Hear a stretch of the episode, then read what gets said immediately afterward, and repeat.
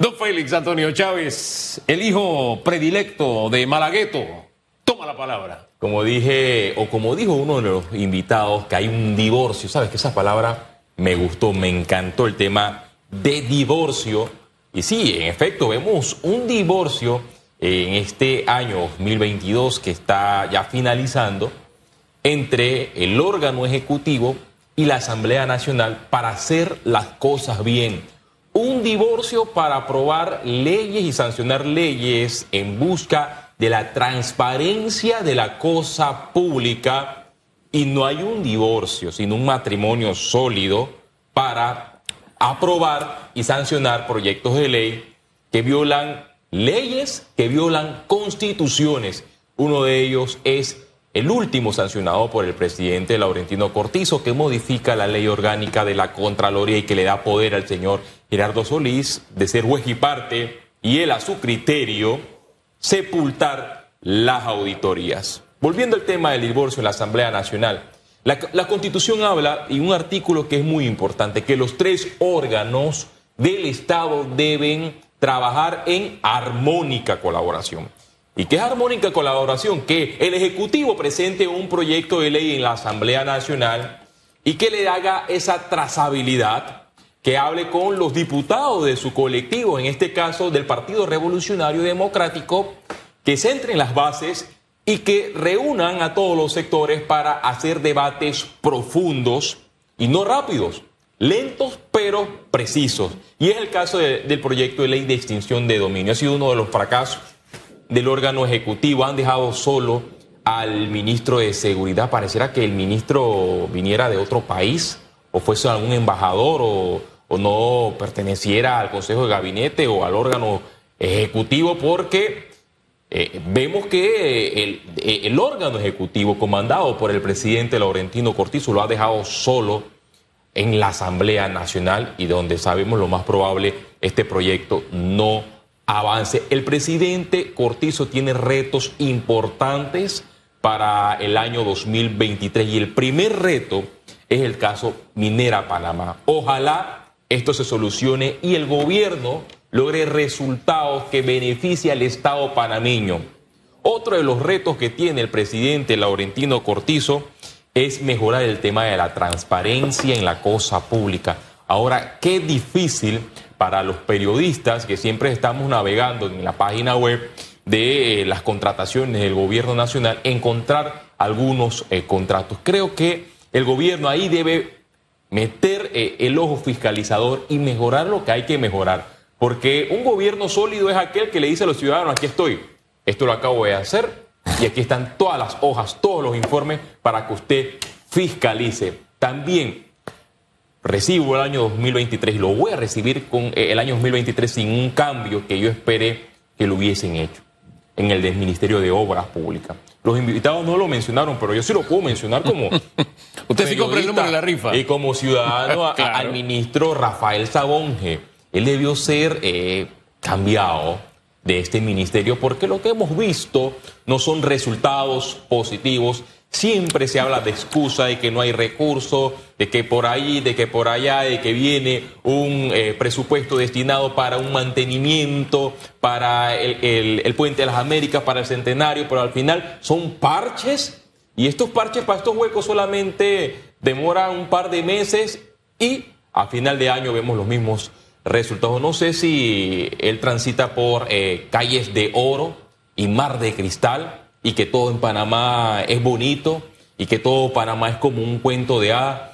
Y también parte de esta culpa es del presidente Laurentino Corcio, porque si, si él ve que los ciudadanos se están quejando por el mal estado de las vías, creo que debe hacer un cambio de timón. Ojalá lo haga en este año 2023 y coloque alguna figura que logre una ejecución prudente en este, eh, en este Ministerio de Obras Públicas. Hombre, que veamos el fruto del trabajo, del buen trabajo, del esfuerzo. Sí, los recursos son limitados, pero siempre se puede hacer algo. Y no se necesita un ministro refrigerado. Y esto, al comenzar a decirlo aquí, él ha procurado salir y mostrarse en mangas de camisa, trabajando y haciendo cosas, pero necesita ya, al nivel en que se encuentra la imagen del ministro, muchísimo más que eso. Eh, el tema de lo que está pendiente con la extinción de dominio, muy bien apuntaba don César Ruilova de la cultura y la protección a la propiedad privada, yo coincido con él. El tema es que tenemos que diferenciar entre la propiedad privada bien habida y la ilícita. Y la, ilícita. Entonces, lamentablemente, la práctica en sociedad es que las leyes van después que los delitos. Y es lo que está pasando con este tema. Eh, y ha sido difícil, es cuesta arriba, pero debemos encontrar algún nivel de entendimiento. Si no, el gran negocio sería, yo cometo ilícitos, no hay ningún problema, me quedan mis bienes, yo sigo bien.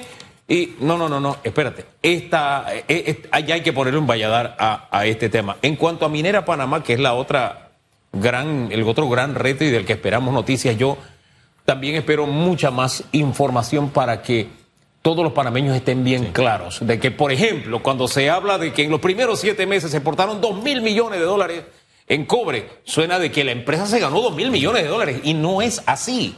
Porque entonces dos mil millones y que nada más me toque una guayabita. Una guayabita, pero espérate, es que de esos, esos dos mil millones tú tienes que sacar los gastos que hiciste en inversión, los gastos de, de extracción, los gastos, en fin, una serie de gastos para ver entonces, después, ¿qué es lo que viene? ¿Qué es lo que sigue? Yo creo que ahí necesitamos un poquito más de cultura para que como país sepamos qué es lo máximo que podemos aspirar y lograr lo máximo a lo que podemos aspirar. ¿Es lo que tenemos, lo que no tenemos? No lo sé. Lo que sí es que, lo que sí sé es que ya comenzamos la explotación y hay que sacarle un provecho y hay que lograr un entendimiento con mucho cuidado porque no hemos sido el mejor socio. Sí, la empresa ha hecho sus cosas, pero me preocupa que nosotros no hemos sido el mejor socio como Estado y que podemos pagarla caro si no hacemos las cosas como deben ser. Cuando veo la frase y escucho la frase ganar, ganar por parte de la empresa minera Panamá, siempre me pregunto, ¿esta frase ganar, ganar ha sido factible para el Estado panameño desde el año 1997? ¿Ese 2% es viable? Todos sabemos que no. El 16% es viable. Los analistas siempre mencionan que Panamá debe negociar para aspirar más ingresos. Pero es allí, nosotros le deseamos lo mejor a estas conversaciones de ambas partes. Eh, puedo tener una opinión un poco radical con relación a la explotación minera, pero no puedo apoyar esta frase que dice, cierren la mina y que todos los trabajadores vayan para su casa. Creo que allí no, porque eh, hay afectaciones, eh, hay afectaciones directas e indirectas. Directas en más de 6.000 colaboradores de dicha empresa e indirectas con los trabajos que superan a los 40.000 eh, empleados indirectos con relación a esta mina. Lo interesante sería ver los resultados y que la Dirección de Comunicación del Estado invita a los periodistas, emita comunicado, informe durante este año 2023 para que nosotros como medio de comunicación le transmitamos la información a los ciudadanos que necesitan conocer estas negociaciones importantes. Hombre, es una cultura que no forma parte, me quedó una palabra cultura del señor Ruilova, la, la cultura minera no forma parte de nuestro día a día. Eh, el tema canal tampoco lo era en su momento y aunque a usted le parezca increíble, había panameños que decían, no ampliemos el canal quedémonos con el que hay, que ese es buen negocio. Y ya usted ve lo que ocurrió. Y para algunos iba a ser un desastre si nos metíamos en esa tarea porque no éramos capaces. Demostramos que sí. Yo creo que el tema de Minera Panamá es otro reto en el que podemos sacar beneficios de acuerdo a la situación en que nos encontramos, manejándolo con la madurez, la seriedad y la responsabilidad que se requiere, porque no lo hemos hecho así como país hasta este momento es el gran reto para el próximo año. Ya veremos qué pasa. Por lo pronto. Finalizamos, pero quiero dejar este último comentario. A ver. Los que estaban en contra del canal recibieron el canal. Los que estaban en contra de la ampliación recibieron la ampliación del canal de Panamá. Eh, Esto pasa solamente en Panamá. Ese es Panamacondo, ese es mi Panamacondo.